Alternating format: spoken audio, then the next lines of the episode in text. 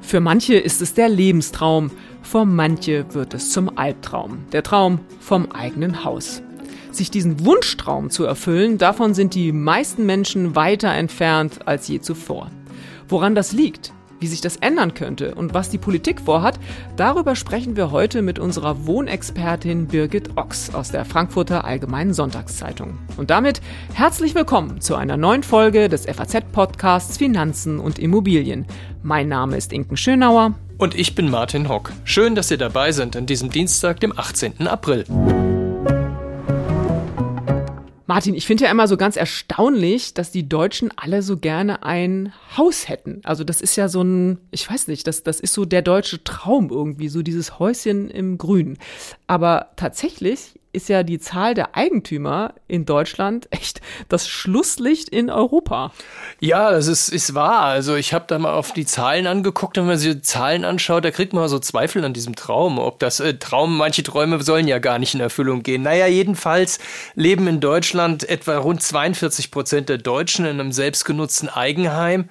Aber in Rumänien sind es über 90 Prozent, in Polen 84 und in Spanien 76. Das ist schon ganz andere Dimensionen. Ne? Ja, das sind echt äh, spannende Zahlen. Ne? Und ich meine, wir kommen in, in Europa ja aus einer Phase der absoluten Niedrigzinsen. Das muss man sich mal überlegen. Diese Kreditzinsen, die teilweise unter einem Prozent äh, waren.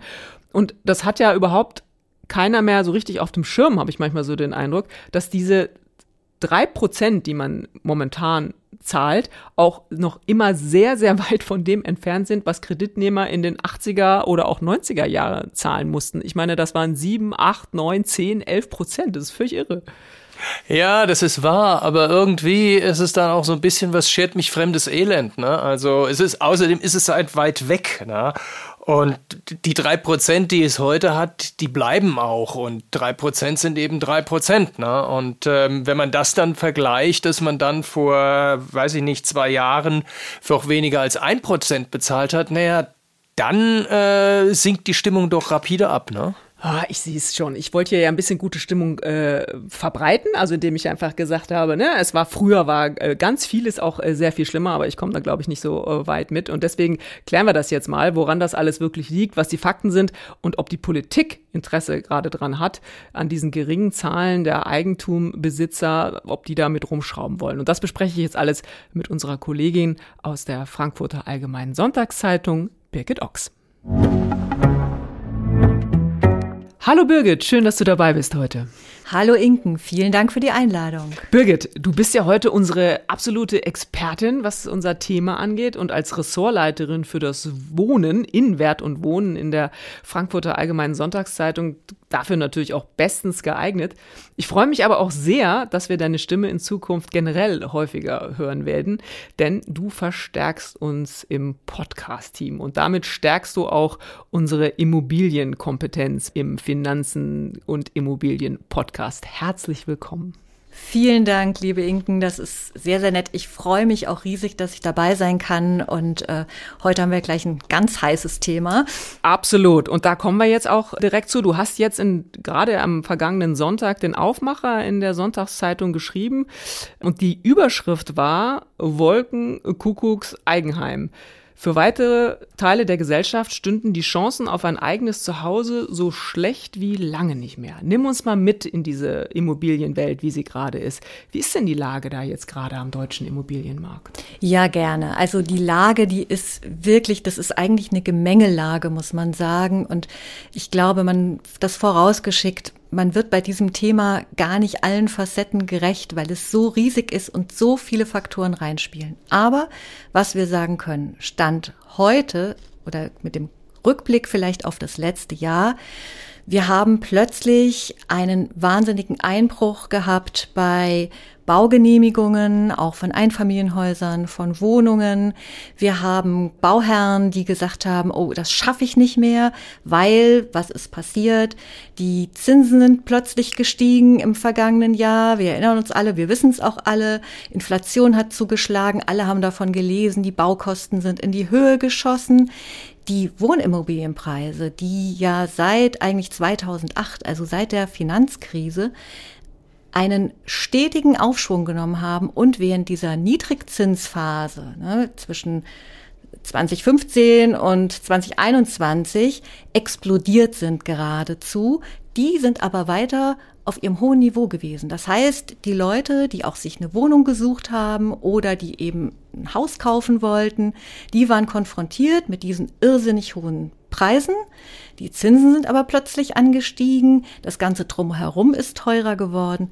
So. Und dann noch so eine allgemeine Unsicherheit. Das heißt, das hat dazu geführt, ganz viele haben ihre Chancen davon schwimmen sehen, mussten Verträge, die sie schon fast ausgehandelt haben, sind wieder zurückgetreten. Manche haben Grundstücke zurückgegeben.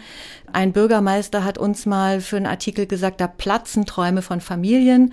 Und in der Stadt, wo es ja ohnehin schon schwierig war, ja, da sind die Leute auch oder bleiben in ihren Wohnungen sitzen und trauen sich nicht raus sozusagen äh, und finden auch nichts, wo sie raus können. Ich finde das interessant, dass du gerade am Anfang auch gesagt hast, es ist so eine Gemengelage. Ne? Ich kann mich gut erinnern, dass wir vor einem Jahr oder vor anderthalb mal einen Podcast gemacht haben zum Thema Immobilien und du hast es eben schon gesagt, zum Thema Material. Ich weiß, wir haben einen ganz eigenen Podcast gemacht zum Thema Holz, weil das so durch die Decke gegangen ist. Da war von diesen steigenden Zinsen noch gar keine Rede. Also es war so ein bisschen, ja, Zinswende wird eingeleitet und dass das so nach und nach kam. Niemand hat mit diesem äh, schrecklichen Krieg gerechnet in der Ukraine, der ja die Inflation so befeuert hat. Also es ist so spannend und so dramatisch dann eben auch, wie so eins echt in dieser, in diesem Immobiliensektor so eins zum anderen gekommen ist. Das finde ich wirklich äh, spannend und muss man ja wahrscheinlich auch sagen, ist so wie so viele Dinge so beispiellos, ne? Ja, absolut. Also da kann man wirklich sehr schön sehen, wie verschränkt auch die Wirtschaft ist und eben bis runter in die privaten Haushalte. Also da hast du die Auswirkungen wirklich ganz gravierend, weil es eben ja für die Einzelnen auch so ein großes Investment ist. Mhm. Ne? Ich habe gerade in der Einführung äh, mit Martin ja schon mal darüber gesprochen, dass die Eigenheimquote in Deutschland ja ziemlich gering ist. Das ist echt interessant, weil die Deutschen sind ja so so Träumer von Eigenheim. Also deswegen hast du ja diese Überschrift auch so gewählt, wie du sie gewählt hast. Also dass man irgendwie so denkt, da, da, da denken alle so viele dran, sie würden gerne die eigenen vier Wände haben, ob sie dann äh, eine eine Eigentumswohnung sind oder ein Haus Haus ist ja mal dahingestellt. Was sind eigentlich die Gründe für so eine geringe Quote? Wir hatten vorhin ne, so, so Länder wie Polen oder Rumänien, das ist teilweise Spanien, 70, 80, 90 Prozent der Menschen äh, haben, da, haben da ein Eigenheim. Woran liegt es? Ja, das ist total interessant. Also wir haben einmal historisch, muss man sagen, ist die Quote eigentlich, wenn man es jetzt historisch betrachtet, ne, seit, weiß nicht, 1930 oder über die 60er Jahre, ist die natürlich immer weiter gestiegen. Es gab nach dem Zweiten Weltkrieg Eigenheimförderprogramme, CDU-Regierung, das so ein Aufstiegsversprechen, ein Eigenheim zu bekommen. Wir haben aber gleichzeitig auch einen super funktionierenden Mietwohnungsmarkt gehabt. Ja. Und deshalb war es so lange, glaube ich, für viele gar nicht attraktiv. Also tatsächlich bei der Frage, ne, diese typische Frage, mieten oder kaufen. Ja, die konnte man wirklich guten Gewissens auch als jemand, der über sein Geld nachdenkt, ja, nicht nur, weil es irgendwie knapp war, konnte man auch sagen, auch mit dem Kaufen muss vielleicht gar nicht sein. Und das heißt, das ist in anderen Ländern anders? In anderen Ländern ist das zum Teil ganz anders. Die haben zum Teil einen ganz anderen Zugang zu Immobilien. Also zum Beispiel das erwähnte Spanien. Da war Immobilien kaufen ähm, fast auch wie so ein bisschen so ein Sport eine ganze Weile. Ne? Da wurde gekauft und weiterverkauft und das haben wir in vielen Ländern so gesehen. In den osteuropäischen Ländern, das ist nochmal sehr interessant, die haben eine enorm hohe Eigenheimquote, vielleicht sogar die höchste in Europa. Das ist aber passiert, also im Zuge des Zusammenbruchs der alten Systeme. Da wurden die Bestände, die Wohnungsbestände privatisiert und da konnte man sehr einfach und sehr günstig wirklich also weiß nicht, für, für, eine ganz kleine Summe seine sehr bescheidene Mietwohnung kaufen, auch dann oft im ganz schlechten Zustand. Aber das hat dazu geführt, dass es fast, also dieser alte Mietwohnsektor, der war weg. Und ganz viele Leute waren plötzlich Eigentümer, ähm, ohne jetzt eine besonders dolle Immobilie zu haben. Mhm. War es denn früher eigentlich ähm, einfacher auch Immobilien zu kaufen? In deinem Artikel schreibst du ja auch, dass wir haben eben schon von Gemengelage gehabt, dass so die Parameter sich auch so verschoben haben und die Bedingungen sich schwieriger gestaltet haben. Ich würde mal denken, meine Eltern fanden es vor 50 Jahren auch extrem schwierig, ein Haus zu finanzieren. Das waren ganz andere Summen, sehr viel kleiner würde man irgendwie heute denken, andere Art von Wohlstand, nicht so viel Erbengeneration und so. Was würdest du sagen? Ist das so eine ja so eine so eine subjektive Betrachtung dann dann, letztlich vielleicht auch? Oder ist es wirklich objektiv betrachtet heute auch wirklich schwieriger, ein Eigenheim zu finanzieren? Ich finde das mit dem Objektiv ehrlich gesagt super kompliziert. Denn also die Welt von vor 50 Jahren mit der Welt von heute zu vergleichen, wir könnten jetzt hingehen und uns genau angucken, wie haben sich die Gehälter entwickelt und wie war die Inflation und ähm, wie sind die Baupreise, wie sind die verlaufen und das Zinsniveau und das dann alles ausrechnen und wir würden trotzdem, selbst wenn wir dann auf dem Papier einen Wert hätten, doch gar nicht sagen können, es war wirklich leichter oder schwerer. Das ist eine sehr interessante Frage. Ich habe auch ja versucht, mich dem zu nähern und eben vor 50 Jahren, wie war die Welt da? Das waren die 70er Jahre, Anfang der 70er Jahre. Da hatten wir sehr, sehr hohe äh, Hypothekenzinsen. Also in der Spitze auch 11, manche haben sogar 12 Prozent Das hat man total gezahlt. vergessen, ne? Das hat man total vergessen. Mhm. Es ist dann alsbald die Ölkrise aufgetreten. Wir hatten eine relativ hohe Inflation auch und ja, das war die Rahmenbedingung, die waren nicht leicht, die Gehälter waren nicht so hoch, du sagst es. Die Menschen von damals waren aber ganz andere Konsumenten und sie hatten eine ganz andere Geschichte im Hintergrund. Das war die Nachkriegsgeneration, die gebaut hat, die war von ihren Familien Verzicht gewohnt, die äh, war bereit, auch dann eben im Laufe Kompromisse zu machen, die hat, war einen ganz anderen Standard gewohnt, ein eigenes Haus zu haben. Das äh, musste nicht gleich irgendwie riesig sein. Die Wohnfläche damals, die sie so im Durchschnitt sich geleistet haben, das waren so 122 Quadratmeter, glaube ich. Und heute sind es über 160 aktuell. Das heißt, diese Differenz, das ist ja schon fast ein Einzimmer-Apartment. Und die ganze Ausführung war viel bescheidener, ein einfaches Fertighäuschen oder einfach gemauert. Heute die Rahmenbedingungen, wir kennen sie alle, die energetischen Anforderungen, äh, barrieregerecht und, und, und, ähm, Smart Home. Also es sind ja viele Ansprüche da, die einfach zeitgemäß sind. Man kann jetzt im Detail drüber reden, ob die immer so sinnvoll sind, aber grundsätzlich sind die Gebäude, die heute gebaut werden, natürlich auch wertiger. Das finde ich nochmal ein äh, spannendes Stichwort, was du gesagt hast, Thema Kompromiss. Sind die Leute heute zu anspruchsvoll, was ihre Häuser oder Wohnungen angeht? Vielleicht auch, weil sie nicht mehr mit Mitte 20 anfangen, über eine Immobilie nachzudenken, sondern dann, wenn sie vielleicht schon im Job sehr etabliert sind, wenn die Kinder dann klein sind und man also schon da sind vor allem, aber klein sind, man denkt, ach, jetzt wäre es ja doch schön mit dem Garten, aber dann soll es eben nicht, ich glaube, du hast in dem Artikel geschrieben, kein Rasenfleck oder so sein, ne? So, also hat das damit auch ein bisschen was zu tun? Ja, ganz bestimmt. Also eben die Bauherren damals, also vor 50 Jahren ungefähr, die hatten eben auch eine ganz andere Biografie, die waren jünger, die waren vielleicht irgendwie Mitte 20, Anfang 30. Heute ist der Durchschnittsbauherr oder die Bauherrin 38 Jahre alt. Das heißt, die haben beruflich einiges erreicht in der Regel. Die haben äh, in ihrer Lebenssituation was erreicht. Die haben schon ihre Familie. Die wollen nicht erst umziehen, wenn das Kind kommt und da vielleicht dieses Kinderzimmer erwartet dann für die junge Familie, dass da der Nachwuchs kommt. Nein, die wollen raus und sich vergrößern, weil ihnen die alte Behausung zu eng ist und äh, wollen dann sich was kaufen, weil wir Deutschen ja auch diese Idee haben, wir kaufen einmal im Leben und äh, das soll dann passen. Ne? So, das ist, äh, das ist dann, äh, klar müssen die auch Kompromisse machen, aber sie sind dazu viel weniger bereit. Ja, und es muss passen, ne? Äh, weil du das eben auch schon äh, gesagt hast, muss jetzt passen, was passt, wenn man 38 ist und soll möglichst noch passen, wenn man 65 oder 70 ist und dann die Kinder weg sind und das Haus viel zu groß und dann sind wir keine Nation von, du hast es vorhin gesagt, von, von Umziehern oder, oder Verkäufern. Also, ähm, Mensch, das ist ja, ist ja fast eine Frage für die, für die Psychologen-Couch. Also, das ist ja tatsächlich nicht so einfach. Ne? Nee, also, es ist tatsächlich nicht einfach. Ja, ich würde gerne nochmal auf dieses Thema äh, Kredit kommen. Wir kommen mhm. ja aus der absoluten Niedrigzinsphase. Ich kann mich erinnern an Immobilienkredite unter ein Prozent. Ähm, Hauskauf war doch letztlich ein Klacks, wenn du das mal denkst. Man hat ja fast den Eindruck, man, man, man kriegt noch was mit, wenn man, wenn man einen Kredit äh, aufnimmt, oder? Warum hat das nicht geholfen bei diesem Thema Eigenheimfinanzierung?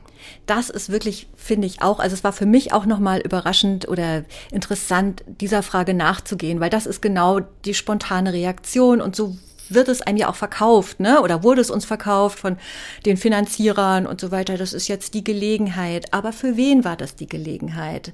Das muss man fragen, ähm, denn zum ersten haben ja diese super niedrigen Zinsen dazu nur geführt, dass die Hauspreise, die Immobilienpreise immer weiter gestiegen sind. Das heißt, eigentlich ist es nicht günstiger geworden. Der Kredit ist fast Geld hat war nichts wert, aber die Immobilie, die hat permanent an Wert gewonnen, noch und noch. Und wenn du fragst, wer hat davon profitiert, dann waren es einfach nur die Leute, die schon Geld mitgebracht haben, die vielleicht auf diesen Kredit noch nicht mal besonders angewiesen waren. Das heißt, diejenigen, die da Schwierigkeiten hatten, die nicht genügend Eigenkapital, das ist das entscheidende Stichwort eigentlich dabei, die haben von diesen niedrigen Zinsen nämlich eigentlich gar nicht äh, profitiert. Eigenkapital, ganz wichtiges Stichwort. Du musst eine ganze Menge Kohle mitbringen, damit du überhaupt einen Kredit äh, bekommst, auch zu was auch immer, äh, was für, für Zinsen. Ist aber auch so eine Frage. Wir sind doch so eine totale Erbengeneration. Wir profitieren doch sehr davon, dass unsere Eltern uns heute Immobilien und was auch immer äh, weitervererben. Warum haben wir Deutsche so wenig davon? Also man muss ja schon, ich meine, wenn es irgendwie äh, nicht gerade ein, ein kleines Einzimmer-Apartment sein soll, musst du ja schon ein paar hunderttausend Euro im Zweifel mitbringen an Eigenkapital. Wie, wieso haben wir nicht genug davon? Ja, das ist tatsächlich, wir sind eine Erbengeneration. Ich habe es extra mir nochmal rausgesucht. Laut dem Datenportal Statista, die machen ja immer so Auswertungen, äh, werden zwischen 2015 und 2024 mehr als vier Millionen Deutsche eine Immobilie erben und 1,7 Millionen Einfamilienhäuser darunter. Und jetzt kommt der interessante Zusatz, schon einer, der uns einen Hinweis vielleicht gibt, in Westdeutschland. Das heißt, wenn wir darüber reden, wir sind eine Erbengeneration, Inken, check your privileges, ja, das ist wirklich, ähm, das ist ein Thema für eine bestimmte Gruppe der Bevölkerung und andere, die haben genau das nicht. Die erben nicht und die sind das ist ja auch noch interessant, Erben tut man ja meistens erst in einer relativ späten Phase des Lebens, aber Schenkungen, die finden tatsächlich früher statt und die Unterstützung, äh, die bekommen halt die, die auch ein Erbe zu erwarten haben in der Regel. Und die anderen, die da nicht viel zu erwarten haben, äh, die gucken dann wirklich in die Röhre, beziehungsweise äh, die, für die platzt der Traum vom Eigenheim. Hm, ist auch nochmal so ein ganz eigenes Thema, haben wir in der Zeitung auch schon häufiger drüber äh, geschrieben und berichtet, dieses Thema äh, Verschenken, ob man nicht eben nicht auf den Erbfall warten muss, sondern ob vielleicht äh, gewisse finanzielle Mittel auch schon vorher gelöst werden können, um genau dieses Problem möglicherweise ähm, auch zu lösen. Gibt es eigentlich so eine ja, so eine, so eine, so eine Pi mal Daumen äh, Berechnung, wie viel Eigenkapital man eigentlich so mitbringen muss, um so ein schnödes Einfamilienhaus in der Peripherie irgendwie zu kaufen? Ja, also allein für den Kredit. Na, da gibt es nämlich noch einen anderen interessanten Punkt. Allein für den Kredit braucht man momentan zwischen 20 und 25 Prozent. Das ist eigentlich auch so eine klassische Finanzierung. Es gab mal eine Zeit, da war das weniger. Da glaube ich aber auch, dass diese Finanzierung oder nach dem, was ich weiß, wer da so eine 100% Finanzierung bekommen hat, der hatte genügend Sicherheiten in der Hinterhand. Ja? Das heißt also 20 Prozent, 25 Prozent, das ist schon eine ganz schöne Hausnummer. War ich ja schon richtig mit meinen paar hunderttausend im Zweifel. Ne? Absolut, also, absolut. Und jetzt, wenn du dir überlegst, also wer soll die denn mit dem Durchschnittsgehalt mhm. quasi ansparen, in welcher Zeit, ja, so und zahlt hohe Mieten und hat vielleicht schon Kinder oder also das ist gar nicht so einfach. Und du brauchst sogar noch mehr Eigenkapital, denn wir haben ja noch die Nebenkosten für den Kauf. Und da, die kannst du nicht aus dem Kredit äh, bestreiten, die musst du quasi wirklich aus der eigenen Tasche oder vom eigenen Konto äh, bedienen. Das sind dann die Kosten für den Notar, die Grunderwerbsteuer und äh, vielleicht noch Maklerkosten das kommt dann auch noch dazu. Und das sind so je nach Bundesland, weil die Grunderwerbsteuer in den Ländern verschieden ist, zwischen 9 und 12 Prozent. Oh, ist also, das ist auch mhm. nochmal eine Hausnummer. Mhm. Ne? Mhm. Der Immobilienmarkt ist ja ziemlich heiß gelaufen. Wir sind ja immer auch auf der Suche nach den Blasen, die möglicherweise irgendwo platzen können. Jetzt hatten wir gerade ein bisschen Bankenkrise, da waren schon alle wieder ganz in Aufruhr, ob das die nächste Finanzkrise sein könnte. Der Immobilienmarkt ist immer im Fokus, weil er auch so eng an den Banken natürlich dran ist. Also deswegen guckt man da immer drauf, ähm, ob da irgendwie was, was heiß läuft. Ähm, wenn jetzt eigentlich gar nicht so viele gekauft haben in, der, in, der, in den vergangenen Jahren aus den jetzt diskutierten Gründen, wer hat denn dann gekauft? Warum ist denn dieser Immobilienmarkt denn eigentlich so heiß gelaufen dann am Ende? Ja, wenn wir gesagt haben, alle kaufen, dann waren das eben alle, die das nötige Vermögen haben. Das waren eben also bevorzugt eben Leute, die das nötige Eigenkapital hatten. Es haben viele Family Offices gekauft. Es haben Anleger, Kapitalanleger aus dem Ausland gekauft. Deutschland war sehr beliebt, wahnsinnig im Fokus. Auch Manche erinnern sich da vielleicht im Zuge der Finanzkrise, richteten plötzlich die Investoren den Blick auf Deutschland, stellten fest, hui, hier sind im internationalen Vergleich in den Großstädten vor allen Dingen am Anfang die Immobilien ja unglaublich günstig. Ja.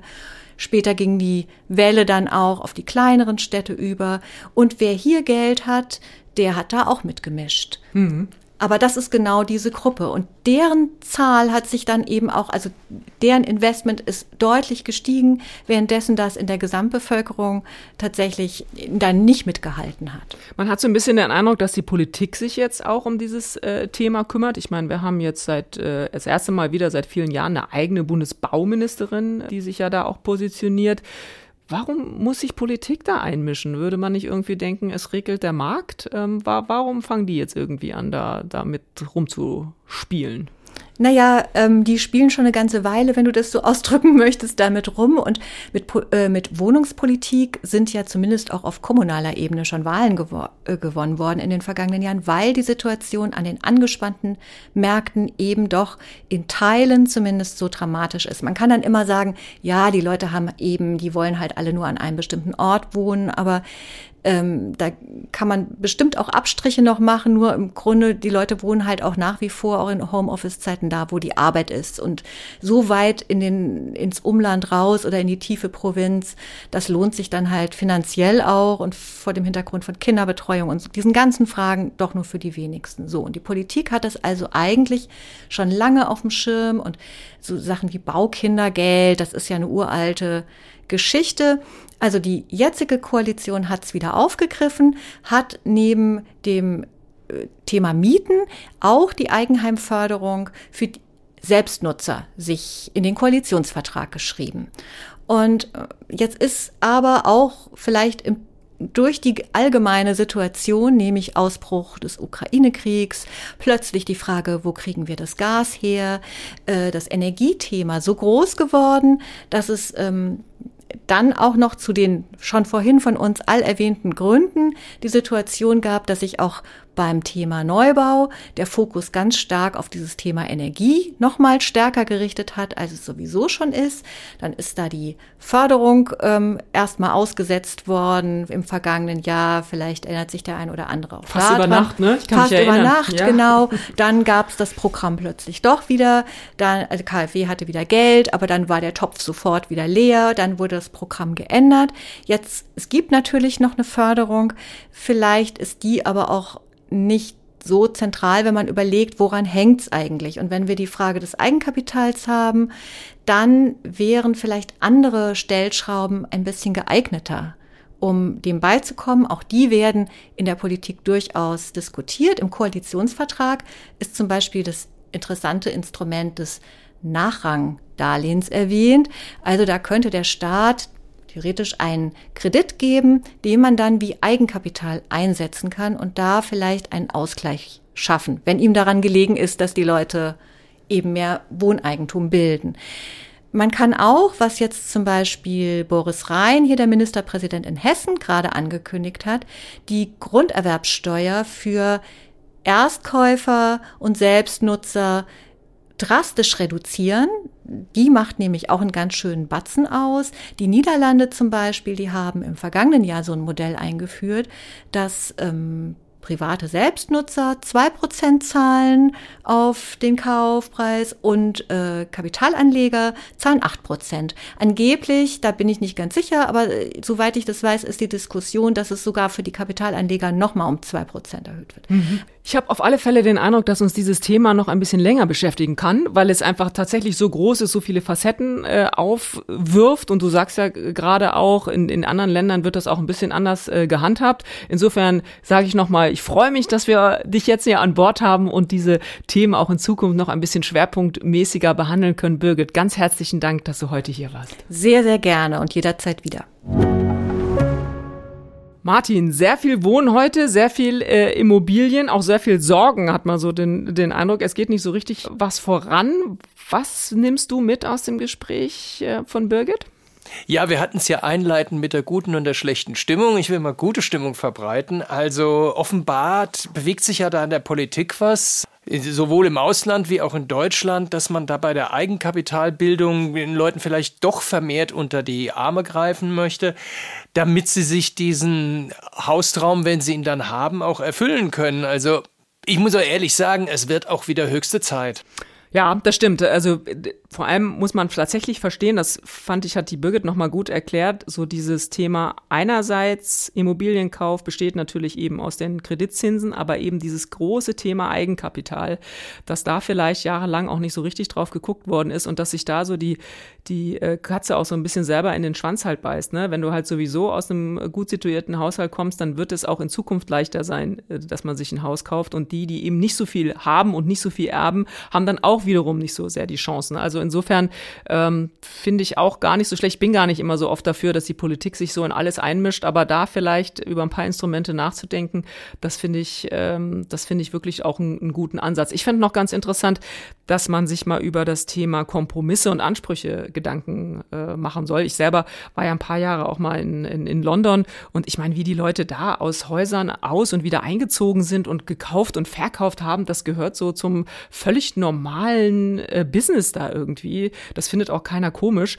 Und dass man sich jetzt so oder in Deutschland immer so überlegt, das ist so meine einzige Rieseninvestition und die muss dann auch passen für die nächsten 50 Jahre. Das kann ja schon gar nicht sein von den ganzen Lebensumständen. Und sich das mal so bewusst zu machen, ähm, das finde ich irgendwie ganz gut, dass man vielleicht auch nur mal so, weiß ich nicht, 15 Jahre in einem Haus wohnt und sich dann überlegt, ja, jetzt verkleinere ich mich vielleicht auch mal wieder. Ähm, ich glaube, das wäre das wäre irgendwie eine gute, gute Idee, da mal rüber nachzudenken. Ja, man fragt sich, warum die eigentlich die Engländer dann sagen My Home, My Castle, wenn die Deutschen ja, es anscheinend doch vielleicht eher verwirklichen. Sehr guter Punkt. Und da sind wir schon wieder bei unserem Ding der Woche. Inken, was hast du uns mitgebracht? Apple. Apple klingt gut, ich habe auch Hunger, also aber äh, ich glaube, darum geht es nicht. Ähm, was gibt's? Neues iPhone, Apfel mit künstlicher Intelligenz, sonstige Welt umwälzende Neuheiten. Oh, Apfel mit äh, künstlicher Intelligenz, das stelle ich mir auch gut vor. Vielleicht haben wir gerade eine äh, Produktidee geboren, wobei gibt es wahrscheinlich schon bei Apple. Nee, äh, nicht, dass ich wüsste, also wir machen hier kein Product Placement, aber dieser Laden sorgt echt mal wieder für einen Paukenschlag. In den USA werden auf dem Apple Card Sparkonto Zinsen von, Achtung, gerade 4,15 Prozent gezahlt. Keine Mindestanlage, kein Mindestguthaben, keine Gebühren. Es klingt eigentlich irgendwie zu schön, um wahr zu sein. Wo ist der Haken? ja, eigentlich äh, können wir sagen, nichts wie hin, auf alle Fälle, ne, um, um das abzugreifen, die 4,15 Prozent. Aber dazu müsste man tatsächlich in die USA übersiedeln, denn diese Zinsen gibt's nur dort. Ähm, wo der Haken ist, da, da, das finden wir vielleicht erst in ein paar Monaten äh, raus. Erstmal wird das tatsächlich so, so angeboten. Ich finde sehr bemerkenswert, dass Apple, dieser Tech-Konzern, immer weiter zu einer Bank wird. Denn das ist vielleicht auch äh, in, den, in den ganzen Krisengemengelagen der vergangenen Monate so ein bisschen äh, untergegangen. So ein Unternehmen wie Apple hatte erst eine Bezahlfunktion, dann gab es Kreditkarten, dann gab es Ratenkredite und jetzt gibt es Sparguthaben. Und ich finde ganz spannend, dass uns die Banker auch hier in Deutschland ja immer alle erzählen wollen, na, Tech-Konzerne und Bankgeschäft, nee, da haben die überhaupt kein Interesse daran. Das ist ja viel zu viel Regulierung. Und schwupps, jetzt ist sogar Apple gerade dabei, Sparguthaben zu verzinsen. Also ich finde das ja sowieso oft so, wenn man hier so mit klassischen Bankern redet, sehr oft ein Pfeifen im Walde. Na, das schauen wir uns mal an. Ob das Pfeifen leiser wird oder wie es aussieht. Und das war's auch schon wieder mit unserer dieswöchigen Folge des FAZ-Podcasts Finanzen und Immobilien. Wenn Sie Fragen haben, Themenwünsche oder andere Anregungen, schicken Sie uns eine E-Mail an podcast.faz.de oder schreiben Sie uns auf unseren Social-Media-Kanälen. Wir freuen uns, wenn Sie uns abonnieren und wenn Sie uns weiterempfehlen. Zu finden sind wir überall dort, wo es Podcasts gibt. Und schauen Sie gern auch mal in unsere LinkedIn-Gruppe, da gibt's auch immer wieder interessante Posts. Tschüss, bis nächste Woche. Alles Gute und machen Sie was aus Ihrem Geld.